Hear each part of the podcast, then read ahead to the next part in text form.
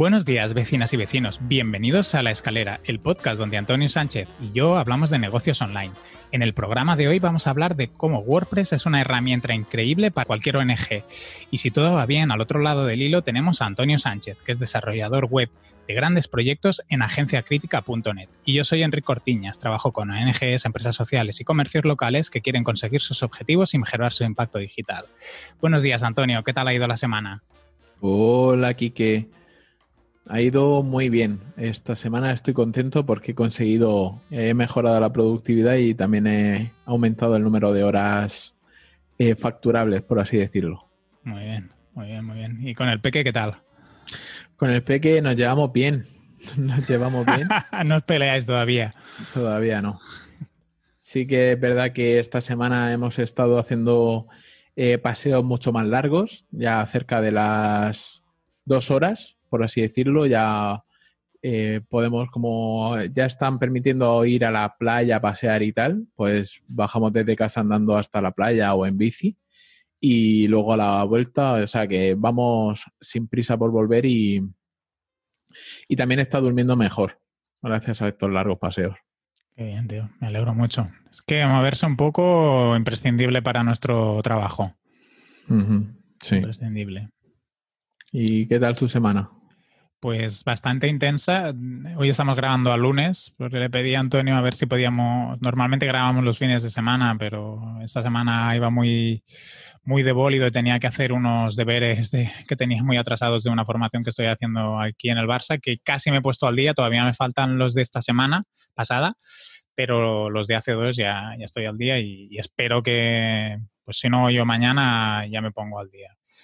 Y aparte de esto, pues en, CatCommerce me siguen entrando buenos leads. Ya me han entrado tres eh, que tengo cerrados. Tenemos la, la, librería que vamos a hacer tú y yo, pero también me ha entrado la revisión de un plan de marketing y una campaña de Facebook Ads, con lo que estoy bastante contento porque son así estratégicos y de marketing, que esos también me, me gustan y me lo paso bien. Después de esta semana también he empezado eh, dos campañas de Google Ads de la fundación que os estuve contando hace unos días y por ahora los resultados son bastante buenos. Tenemos un buen nivel de CTR y de conversiones. Las conversiones todavía un poco bajas, creo que tiene que ver con la página donde enviamos el tráfico, que habría que echarle algunas mejoras. Pero bueno, mm, por ahora, con los días que llevamos, que es casi 10 días, la cosa está muy bien. Y aprovechando que se ha activado la, campaña de Google AdGrants, yo también he, querido difundir la, iniciativa en diferentes canales y grupos en los que me muevo, porque creo que es, es un proyecto que tiene un fondo muy, muy bueno y al mismo tiempo para la gente que nos dedicamos a, pues, al comercio electrónico, al marketing, a la comunicación, es, un proyecto chulo y que puede tener sentido comprarles. Eh, uno de las campañas es en concreto Homeless Fonts, que es eh, una página web donde se pueden encontrar tipografías hechas a partir de la caligrafía de personas que han vivido en, en las calles de Barcelona y esas tipografías se pueden comprar para descargar eh, y utilizarlas en productos, en documentos, en anuncios, por ejemplo, en packaging, que yo creo que es algo que hay, hay, algún ejemplo que tienen ellos, la, sociedad, la fundación, hecha sobre mm, eh, en una botella de vino y en una botella de aceite y, yo creo que estas letras caligráficas para productos así son espectaculares y, hmm. y bueno, cuando compras unas fuentes que es para ayudar a, que las personas sin hogar salgan de las calles, pues yo creo que es, es un círculo muy virtuoso y, que tiene mucho sentido. Después de, durante esta semana también he estado haciendo reuniones con el cliente que, va a digitalizar un, congreso. Hemos estado hablando de qué herramientas utilizar en base a sus necesidades. Y tenemos dos que están ahí compitiendo una con otra y seguramente acabe siendo StreamYard, aunque tiene algunas limitaciones, pero creo que es por precio y por sencillez de utilización va a ser la que acaben escogiendo. Y también hemos estado hablando sobre cómo se, cómo se podría moderar un evento de este tipo y el programa. Que mm. también encontrar un moderador que a través de pantalla te retransmita la energía que puede retransmitir un, presentador en, en, un evento físico, pues es un es clave para que la gente empiece con ánimos y, esté concentrada en, lo que va pasando durante el Congreso. Justamente sobre digitalización de eventos, la semana pasada moderé una mesa redonda online sobre herramientas para el teletrabajo en, una ONG, que os dejo en las notas del programa el vídeo por si a alguien le interesa el tema de qué herramientas se pueden utilizar para teletrabajar en, una organización sin ánimo de lucro y al final también en cualquier empresa. Aquí tenía el, el añadido, la diferencia Mm, que, algún, que las ONGs, la mayoría de software así un poco grandes, tipo Google o Microsoft, ofrecen planes de descuento y también estuvimos hablando de esos planes. Aparte de herramientas eh, de código libre, pues también de qué descuentos o qué, qué beneficios pueden tener por ser en organizaciones sin ánimo de lucro, que es algo bastante interesante cuando se utilizan ciertos programas. Por ejemplo, Slack, por poner un ejemplo de, que permite hacer la comunicación interna en, entidades y, estar así conectados. Luego esta semana también he estado analizando los resultados de, la newsletter de estos tres últimos meses después de lanzarla. A nivel de suscriptores, la cosa está un poco flojita. Me tengo que plantear si tengo que meter algún lead magnet o alguna historia, porque ahora básicamente digo a la gente, apúntate si quieres recibir información. Mm. Y claro, se queda un poco corta a nivel de suscriptores. Tengo 58, que son pocos, pero bueno. Estoy, sí, que estoy contento con los niveles de apertura y, de porcentaje de clics. Supongo que también tiene que ver con que mm, la base de datos es pequeña, pero seguramente es un tipo de suscriptor muy orientado al contenido que yo genero. Tengo tasas de apertura de 68% y, y de clics de un 19%. O sea que en esto creo que da bien, que es una base pequeña, pero bien orientada. Tengo que ver a ver cómo la hago crecer eh, sin perder tampoco calidad, porque al final si metes lead magnets también puedes jugar a eso de que la gente se apunta solo por el contenido que envías. Bueno, hay que encontrar un punto de equilibrio. Y nada más, eh, lo que decía antes que en la parte de más personal me he puesto al día de la formación del Barça y, también he ido a la playa. Ha sido la, novedad de esta semana. El jueves por la mañana. No, a bañarme no, pero a tirarme con, la sombrilla, la toalla y, estar ahí un par de horitas. Fue el, jueves por la mañana. Esta semana estaba un poco agobiado de curro y de tantas reuniones y cosas de hacer. Dije, hostia, los jueves por la mañana Paula tenía fiesta y le dije, va, vámonos a la playa. Y nos fuimos a la playa a comer y, a lavar toda unas tres horitas. Qué bueno. Sí, la verdad que se agradeció. Y este fin de semana no he trabajado nada también, o sea que cosa extraña, pero he descansado, he hecho los deberes, es lo único que he hecho. Muy buena esa. ¿Mm? ¿Y tú qué tal? Pues yo em, he podido currar, como ya he dicho, y, y, he tenido más o menos unas cuatro horas y media de trabajo al día, lo cual no está nada mal. Yo también dejé ayer, eh, ayer domingo completamente el ordenador abandonado lo cual también es positivo porque mm, tenemos que desconectar, tenemos que aprender a, Es que ya es como un hábito el despertarte o hacer cualquier cosa e ir al ordenador y tener un día en el que no se toca para nada es también un poco terapéutico. sobre la aplicación, eh, esta en la que he estado trabajando, ya lo anuncié por, por Twitter, pero lanzamos el sábado a primera hora eh, con una nota de prensa en un periódico digital y, con publicaciones simultáneas de, de famosos, haciendo referencia a la aplicación y demás.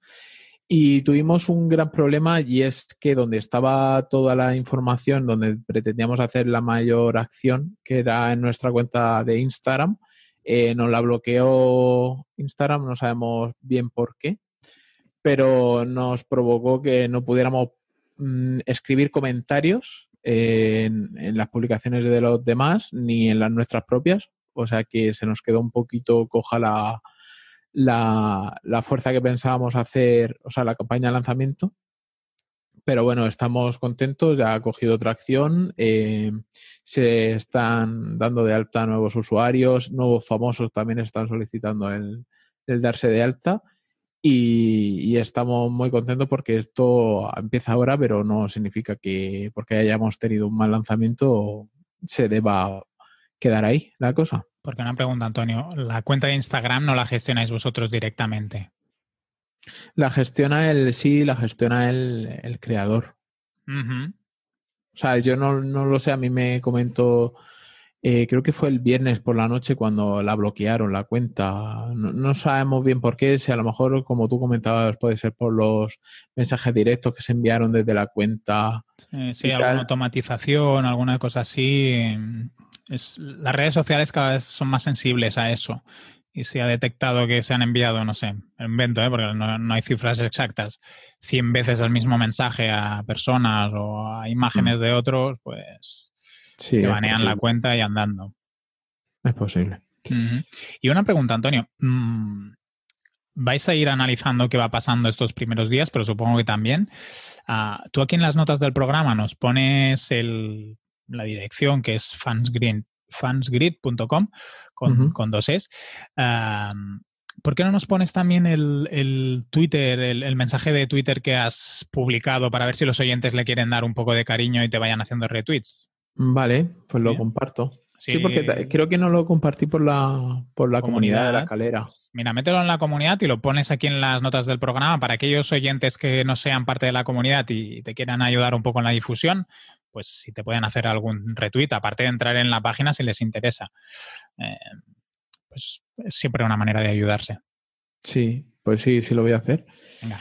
Y luego, por otro lado, em, hemos estado preparando, bueno, eh, coincidiendo con que vamos a lanzar ya esta semana la segunda web de, Agencia Crítica, de, sobre una, es una web de alimentación deportiva o más bien como un, entrenamiento barra alimentación, ¿vale? Se llama Eat Move.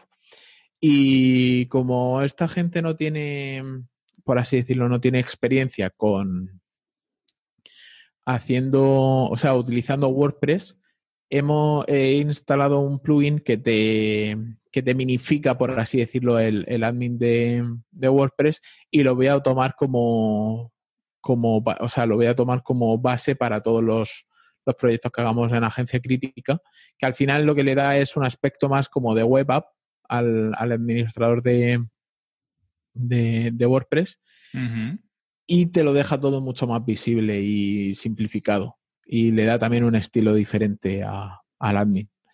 Con lo que ya personalizamos más y hacemos como más nuestros los proyectos. Bueno, muy bien. Así también vas probando herramientas nuevas y podéis aprovecharlo. Yo, por ejemplo, para usuarios que ya vienen de WordPress, prefiero no tocar mucho el admin porque se te pierden. Pero si son usuarios que nunca han utilizado WordPress y así, seguro que les facilitas el empezar. Sí. sí, porque lo tienen, lo tienen más visible. Y ya por último, esta semana he comenzado la implementación de un diseño flipado, ¿vale? Es de una educadora de disciplina positiva, eh, orientada a familias con niños pequeños y tal. Y la estoy haciendo en Elementor. Eh, dejo aquí en las notas del programa una captura del PSD que me ha pasado la diseñadora.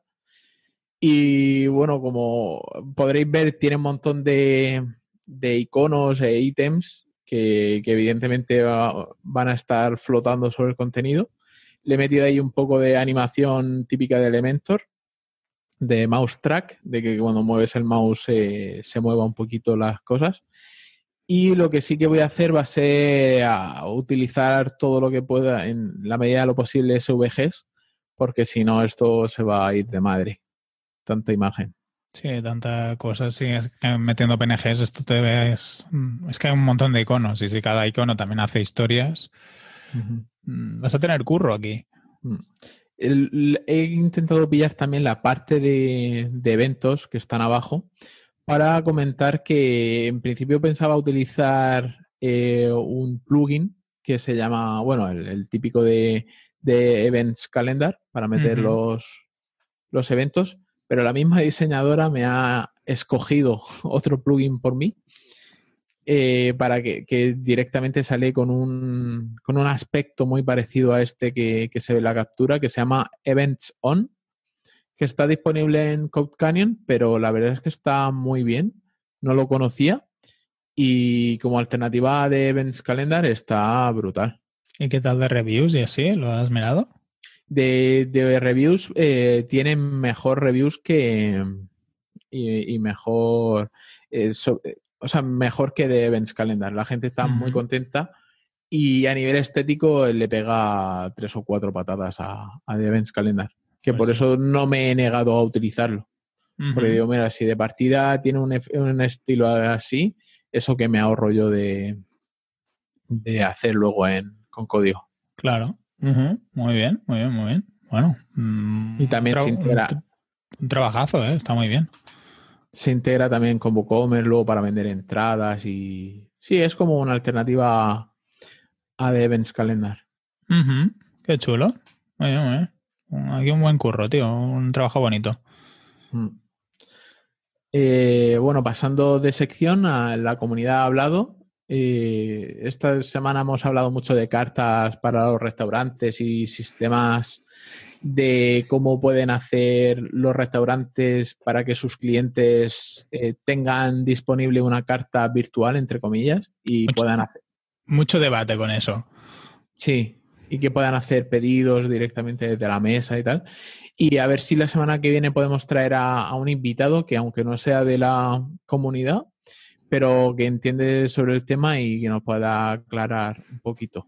Sí, que aparte tiene participa en un proyecto que hay un software específico para restaurantes y así. Puede ser interesante para todos también si, si alguien tiene que hacer implementaciones parecidas. Genial. Y esta semana en la comunidad también en la web Elías nos dice, buenas, no he entendido lo que los clientes tengan que buscar la- lo de la cita previa. ¿No es mejor darles una URL tipo membresía barra cita? Yo no sé a qué se refiere. ¿Tú te acuerdas? Vale, se, re- se refiere al comentario que hice yo sobre la, el negocio de mi padre, que, claro, entonces tenemos que entender un poquito la tipología de, De de cliente. ¿Vale? Es un cliente que no utiliza WhatsApp, por ejemplo, porque si utilizara WhatsApp le podría mandar la URL directamente del Calendly. Pero claro, esto es una persona que te está llamando desde, desde el teléfono y es más que probable que se va a hacer búsquedas de voz. Entonces, si tú le dices la búsqueda de voz que tiene que hacer para que le aparezca y darle al primer enlace, es mucho más simple que no mandarle. Te lo comento, o sea, lo comenté porque sí que es verdad que, mm, ¿qué haces cuando tu público objetivo eh, no, no sabe utilizar Internet o no sabe utilizar una herramienta de mensajería? Entonces se complica un, se complica, al final es complicado, y lo que se me ocurrió fue eso, lo de hacer que, que apareciera primero en los resultados de Google y que, y que simplemente con pulsar un botón ya te llevará a la cita previa. Claro. Es que es muy importante siempre entender lo que el cliente le va a ser más fácil. A partir de ahí es cuando construimos opciones. ¿Y quieres leer el segundo comentario de Elías? Que este va para ti directo. Mucho cuidadito con lo que decimos de Airtable, ¿eh? A ver, añadiendo scripting y herramientas, Airtable también es más potente que sin ellas, jeje, pero Airtable le da mil vueltas a Google Sheets en muchos, en muchos aspectos. En general es mejor porque es un producto más complejo. Es como decir que un coche no es mejor que una bicicleta. Y ahora no me vengáis con que una bici ocupa menos, es gratis, haces ejercicio, etcétera.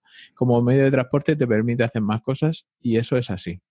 Los tipos de campos, las relaciones, las pistas, los bloques, todo eso en Google Sheets no existe. Un saludo. Yo aquí lo único que diría, sí que es verdad que es mejor, pero Airtable llega a un punto en el que no es escalable como Google Sheets. O sea, tú a, partir de los 5.000 registros ya tienes que empezar a pagar eh, por, usuar, por usar esta herramienta, cosa que con el Google Sheets no, no tienes. Entonces, yo nada más que la limitación de precio ya supone para mí, para muchos proyectos, supone ya el, el tener que hacer un, desembolso. O sea, porque, no, no, mentira, es a partir de los 1200. ¿No? No sé, no controlo, no controlo el, pricing de. Como nunca he utilizado Airtable, no, no tengo claro.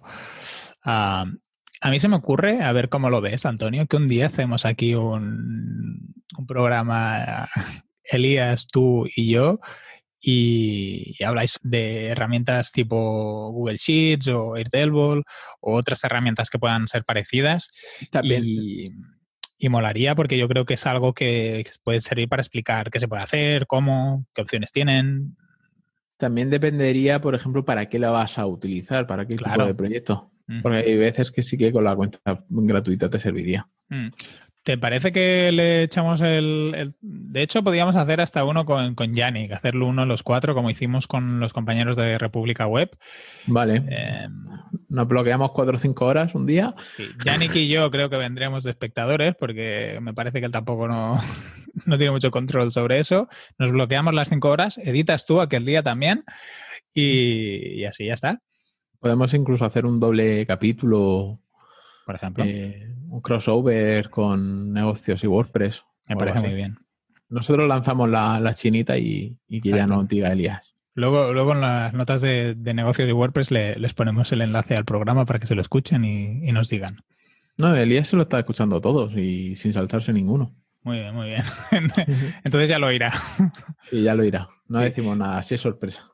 Sí, yo tengo que hacerle un comentario que en el último de negocios y WordPress comentó una cosa de Stripe y, y cómo gestionarlo, las suscripciones y estas historias que a veces son un poco difíciles de encontrar la, información y le tengo que pedir que, se monte el vídeo que, me parece interesante.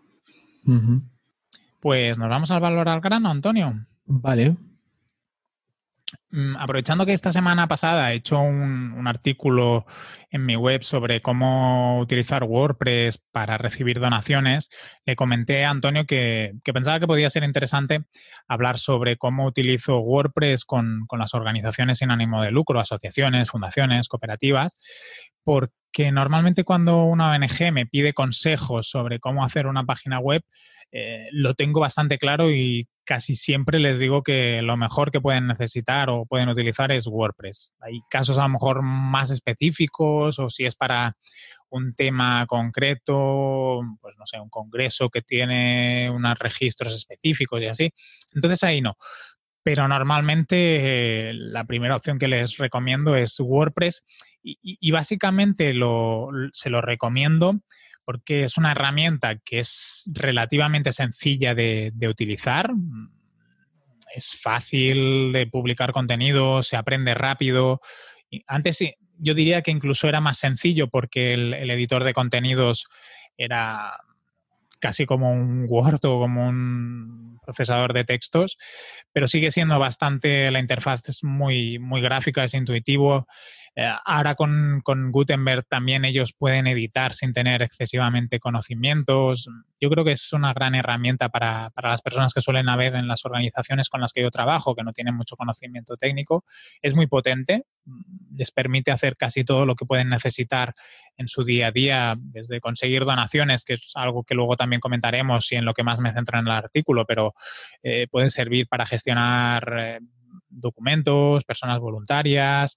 Eh, ahora Antonio nos hablaba de este diseño donde tienen, utilizas un plugin de, eventos, pues este tipo de herramientas las, asociaciones lo, los requieren y, lo permite WordPress sin, tener la dependencia del, proveedor, porque al final una, vez les entregas la web, si en un momento dado había una funcionalidad que no estaba prevista, ellas con un mínimo soporte o buscando por, YouTube o en, Google, pueden llegar a, a, tunearse la página. Si, por ejemplo, no tenían un calendario de eventos y empiezan a necesitarlo, pues se lo pueden montar. Sí.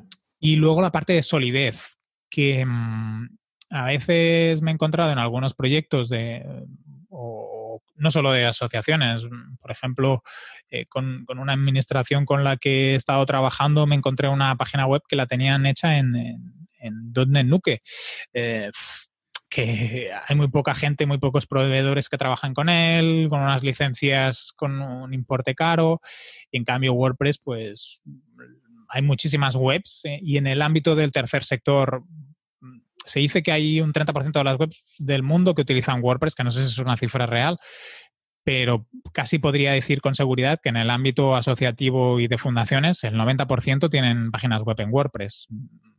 Luego a lo mejor hay una parte que utilizan Drupal, algunas que utilizan Joomla, pero son residuales. Eh, y opciones tipo Wix, historias así, hay algunas que también las utilizan, pero ya son casos en el que las organizaciones son muy pequeñas. Incluso yo si me llega a una organización que no tiene nada de presupuesto, antes les digo que se monten un wordpress.com y, que empiecen con eso si no tienen recursos.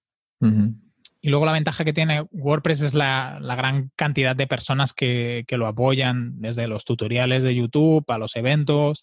Y también hay nivel de proveedores.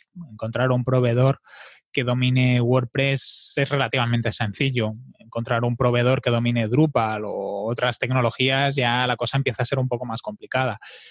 Y eso afecta a la, posibilidad de cambiar de proveedores y también a los precios de, de los mismos, que eso para muchas ONGs es un poco limitante. Yo cuando montamos un WordPress con, una asociación, eh, tenemos algunas secciones que más o menos, pues casi todas son muy parecidas y las tienen establecidas. Luego sí que, pues si gestionan voluntarios o si tienen eventos o si hay un boletín de suscripción, eso ya empieza a ser variante, pero casi todas tienen la, la opción de conseguir donaciones. Y es ahí donde WordPress nos, nos ofrece muchas opciones y para las ONGs les permite eh, una cosa muy positiva que puedan automatizar ciertos procesos. Mm, el, proceso de que alguien se haga socio hasta no hace muchos años era un proceso bastante largo en el que la persona tenía que rellenar. Yo, por ejemplo, cuando empecé de presidente en una, una pequeña asociación ecologista, en los trípticos Ah, había como los campos del nombre, la cuenta bancaria, para que la persona pudiera romper el tríptico y enviarnos por correo postal la, el alta como socio. Sí, el, formulario de suscripción. Exacto. Ah, ahora lo tenemos todo automatizado. Eh, se puede hacer en cualquier momento. Podemos hacer donaciones recurrentes, puntuales. El hecho de vincularlo todo con nuestra página web también nos mejora mm, mucho la, segmentación de los usuarios, quién solo recibe el boletín, quién es voluntario, quién es voluntario y socio. Y entonces eso, si lo tenemos integrado en un CRM, que ahí hay menos organizaciones que tengan CRM. Ya normalmente si tienen un CRM ya tienen una estructura mediana bastante profesionalizada, ¿no? Pero si tienen una base de datos mínimamente bien cuidada, pues les facilita mucho la vida. Y después, eh, les permite WordPress no solo recibir donaciones, sino, mm, pues, por ejemplo, si quieren montar una tienda solidaria, que yo he trabajado con algunas asociaciones, pues, que tienen eh, la web y la web de la tienda solidaria. Si quieren montar alguna historia de firmas eh, para no depender de plataformas tipo Change.org o otras que pueden dar visibilidad, pero también al final el control de quién ha firmado, pues tampoco no lo tienes directamente relacionado, pues puede servir, ¿no? O hacer encuestas. Eh, les da mucha, mucha vida poder utilizar WordPress. Y si nos centramos en la parte de las, de las donaciones online, yo normalmente sigo como cuatro, cuatro pasos, cuatro pasos que son primero pensar cómo tiene que ser esa página de donación, mm, cómo vamos a destacar los, mm, en los diferentes puntos de la página web las acciones, eh, qué colores vamos a utilizar, el tipo de donaciones, si va a ser una donación recurrente o puntual, si se puede escoger la finalidad, que eso hay algunas organizaciones que permiten donaciones finalistas o cuotas de socios más finalistas, otras no tanto. Eh, cómo vamos a hacer los, las llamadas a, a que el donante no tenga que estar dando vueltas en la página web. Entonces, es uno de los puntos más importantes en el que analizamos con la asociación cómo estructurar toda esa página, qué información ofrecemos, qué sección tenemos, eh, cómo se usan los donativos o cómo se explica. Y integrado una vez toda esta información, pasamos a lo que sería el, formulario de donación. Eh, en WordPress tenemos muchísimas herramientas para recibir donaciones. Eh, el otro día con Antonio hablábamos de, por ejemplo, que en República Web eh, reciben donaciones a través de una herramienta de terceros, que ahora no me acuerdo cómo, se llamaba. ¿Tú te acuerdas, Antonio? No, no me acuerdo. Vale. Creo que algo de Coffee, no recuerdo. Ah, Buy Me a Coffee. Buy Me Coffee. en, WordPress tenemos cantidad de maneras de hacer donaciones a través de una página web, metiendo directamente el, botón de PayPal, el Buy Me Coffee que decía Antonio, pero luego tenemos algunas herramientas que están más especializadas en, en el tercer sector. Eh, por ejemplo, una de las más conocidas es GIF eh, WordPress, que es una herramienta muy especializada en la captación de fondos, monta un dashboard interno que permite administrar los donantes, hacer un seguimiento de lo que hacen dentro de la página web, también genera los certificados. Es, una herramienta que eh, está muy especializada y si trabajáis con alguna asociación, pues mm, es casi una de las herramientas que más os recomendaría si la, si la entidad tiene capacidad como para, pagar la, licencia de la página del, plugin, que es un, es un, poco alta. Después, por ejemplo, también tenemos opciones tipo Donation for WooCommerce, que es en el caso, yo por ejemplo lo utilizo en el caso de que haya alguna asociación en que tenga montada la tienda eh, con WooCommerce, pues para no meterle otro plugin o así, pues les le pongo Donation for WooCommerce, que tiene la ventaja de que te permite recibir donaciones puntuales utilizando casi el mismo checkout de, de la tienda y al mismo tiempo te permite, por ejemplo, en, en la parte de tienda, eh, pues cuando la persona está haciendo todo el proceso de compra, le puedes llegar a pedir que haga un aporte extra en formato de donación. Eso es, algo que es interesante y que en las tiendas de, de, ONGs funciona bastante bien. Y cuando la persona, pues, no sé, la típica tienda que vende eh, café de comercio justo o así, pues cuando la persona está en el proceso de checkout le puedes pedir un, extra, que sería como una especie de redondeo, que también es, algo que últimamente se utiliza bastante en la captación de, fondos. Luego también hay otra que es muy interesante, que creo que hasta se puede utilizar de, forma particular, que es DonorBox, que mm, también es un SaaS, es un software que va aparte de, de, WordPress, pero bueno, se integra bastante bien y te permite mm, hacer un buen seguimiento de los donantes. También les permite a ellos darse de baja, cambiar los datos. Y la única desventaja de DonorBox es que al final te cobran una tarifa cuando superas cierto importe de captación mensual. Pero incluso si alguno de vosotros os tenéis que montar algo, en vez de montaros el, botón de donación de PayPal o así, pues podéis probar con DonorBox para donaciones recurrentes y así. Yo creo que está, está chulo. No tengo claro si un particular se puede apuntar, pero diría que empresas sí. Me parece haberlo visto en algún sitio como, como empresas. Y luego finalmente el que yo más utilizo porque me gusta mucho la herramienta y porque es una herramienta que me permite hacer muchísimas cosas y no tener que estar instalando más plugin, pues es Gravity Forms. Que yo al final eh, monto el formulario de contacto, el de donación, podemos hacer encuestas, podemos montar calculadoras, mm, tienen muchos add-ons extras, por ejemplo, con las asociaciones en algunas he ido montando eh, según el nivel de donación que haces, pues tienes un nivel de desgrabación a nivel impositivo, pues puedes llegar a meter eh, algunas calculadoras automáticas y entonces la persona cuando está haciendo un donativo sabe el, importe que se va a descontar de, la declaración. Y para mí, aparte, es, una herramienta como es tan poderosa que te permite utilizar muchas, te permite hacer muchas cosas y tenerlo todo modularizado. Al final, si GIF peta, eh, tienes un problema porque pierdes mucha información y pierdes muchas muchos datos. Si, si Gravity peta, pues al final puedes cambiar rápidamente por, por otro formulario de contacto que te pueda suplir ese problema que puedas tener. Aunque no es lo normal, ¿eh? tampoco, pero es algo que me, que me gusta utilizar y también a nivel de coste comparado con las otras herramientas. DonorBox es gratuita hasta el importe. Está bien, el problema es que tienes que ir a un SaaS y así, no lo tienes todo integrado. Y GIF sí que tiene un precio alto para según asociaciones. Sí. Porque tienes que estar pagando licencias anuales y Gravity, pues al final, con la licencia de Gravity también es cara, no es barata, pero bueno, al final como la acabas utilizando en muchas webs y así, pues se amortiza. Luego otro punto que es importante es cómo procesamos los, pagos. Una vez tenemos el formulario de donación pensado y construido, eh, con las asociaciones acabamos viendo muy, muchas veces qué procesador de pagos es el más adecuado para, para, ellas. Principalmente yo me encuentro con las asociaciones en tres casos. PayPal y RedSys serían los ganadores. Casi muchas organizaciones tienen PayPal y muchas tienen RedSys y algunas tienen Stripe.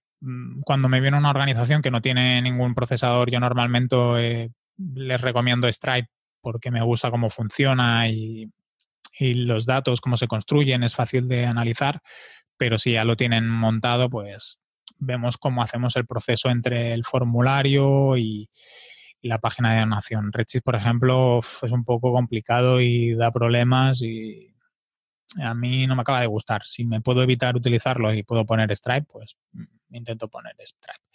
Y el último punto que con, la mayoría de organizaciones acabamos haciendo es eh, que una vez publicada la página y hemos hecho las pruebas de pago, que esto es importante porque a veces publicas y, al cabo de un tiempo, por lo que sea, pues hay alguna cosa que no funciona, hay que ir revisando, testeando, eh, es validar que lo que estamos haciendo funciona. Eh, a veces o porque el formulario está muy largo, o porque no se acaba de ver bien en algún punto, o porque no se entiende que se, está, que se le está haciendo la donación, pues ese es el punto de ir analizando, analizando y viendo qué pasa para intentar perfeccionar la página lo mismo posible.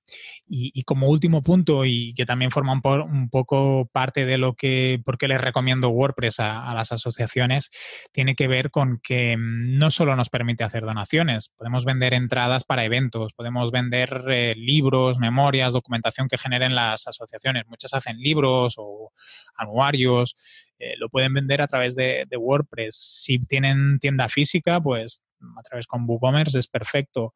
incluso en algunos casos que hay organizaciones que hacen sesiones de apoyo a familias, eh, de seguimiento, mm, pueden hacer formaciones a cambio de una aportación, pues con Zoom, con, con Jitsi, son algunas cosas que hemos estado trabajando con algunos, con algunas organizaciones con las que colaboro estos meses que, han perdido la parte de presencialidad, cómo integrar en su página web pues un formulario de contacto para recibir la aportación y entonces hacer la, sesión de formación o la sesión que, que realizan. Y para mí es, si no la mejor, una de las mejores opciones para, la página web de, una organización sin, sin, ánimo de lucro por todas estas cosas y añadiendo que es código libre, que eso también muchas organizaciones lo, valoran por delante de otras tecnologías. Sí, sobre todo en comparación a SaaS. Sí, sí, sí. Y no sé si quieres un día comentar lo que yo creo que sería un, buen tema. Eh, no, es, no tiene relación con el tercer sector, sino con, cómo construimos la tecnología o cómo decidimos la, tecnología. Eh, el, otro día en, Sin Oficina eh, hubo una pregunta y, yo lancé una contrapregunta. ¿no? Cuando empezamos un proyecto, analizamos por qué utilizamos una tecnología u otra dependiendo de las necesidades del cliente pero también hay que ver la evolución y, qué es lo que le va a suponer utilizar esa tecnología, no solo por facilidad de uso, sino también, por ejemplo, por los costes o por el nivel de, eh, de locking de, esa tecnología o lo que le va a suponer, porque a largo plazo a lo mejor el cliente tiene unas necesidades diferentes, puede que quiera optimizar los recursos que invierte en, la tecnología o en los equipos y según lo que esté utilizando, pues no sea tan fácil hacer la transición. Y creo que, es algo que tenemos que pensar cuando estamos implementando una herramienta y sobre todo si depende de terceros y ahora toda la, toda la industria tecnológica está yendo a, a SaaS. Y, el otro día estaba pensando, ostras, si una empresa, todo, el, todo el, software que necesita para su día a día se acaba convirtiendo en un programa que está externalizado en la nube, mm, ¿cuál es el coste tecnológico de mantener toda esa estructura? Porque al final es el CRM, el, el RP, la herramienta, si tienes una herramienta de correo anexa, las páginas web, eh, los procesadores, empiezas a sumar costes y, a lo mejor hay parte de la tecnología que se tiene que integrar verticalmente en, los negocios, aunque suponga tener personal que no sea específicamente del, negocio.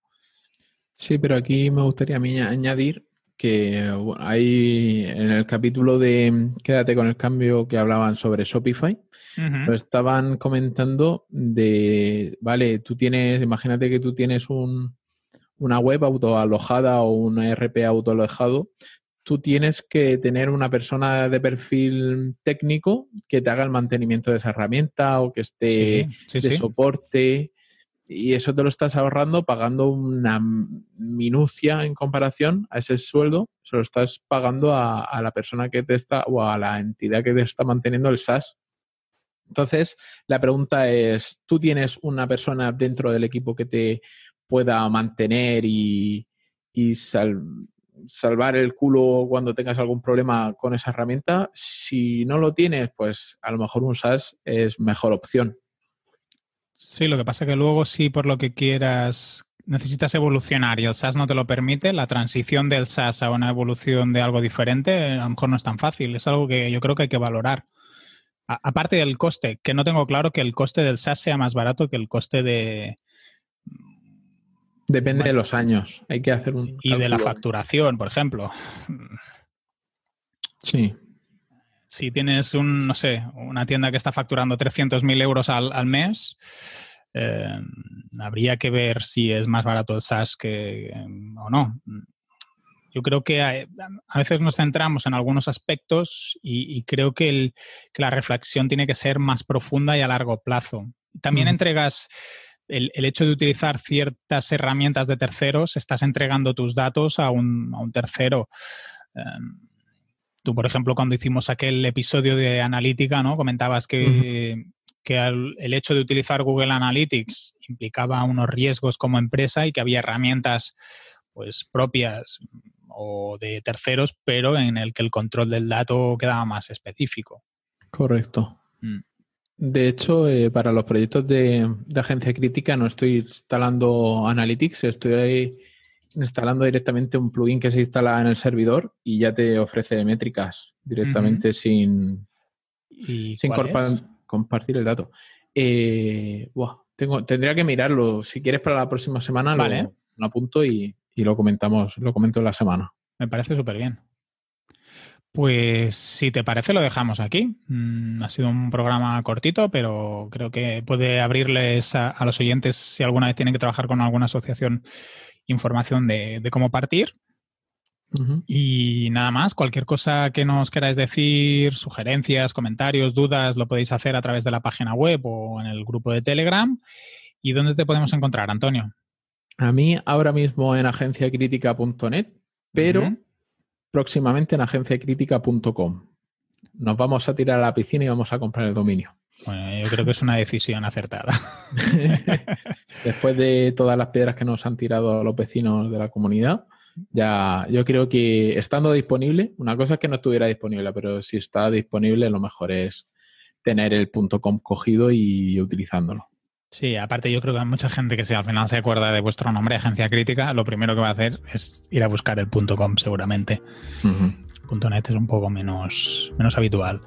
Y a mí si me queréis encontrar, me lo podéis hacer en enricortiñas.com o en catcommerce.cat. Eh, nos escuchamos la semana que viene, Antonio. Vale, hasta la semana que viene, Kike. Un abrazo muy fuerte. Un abrazo, chao. Chao.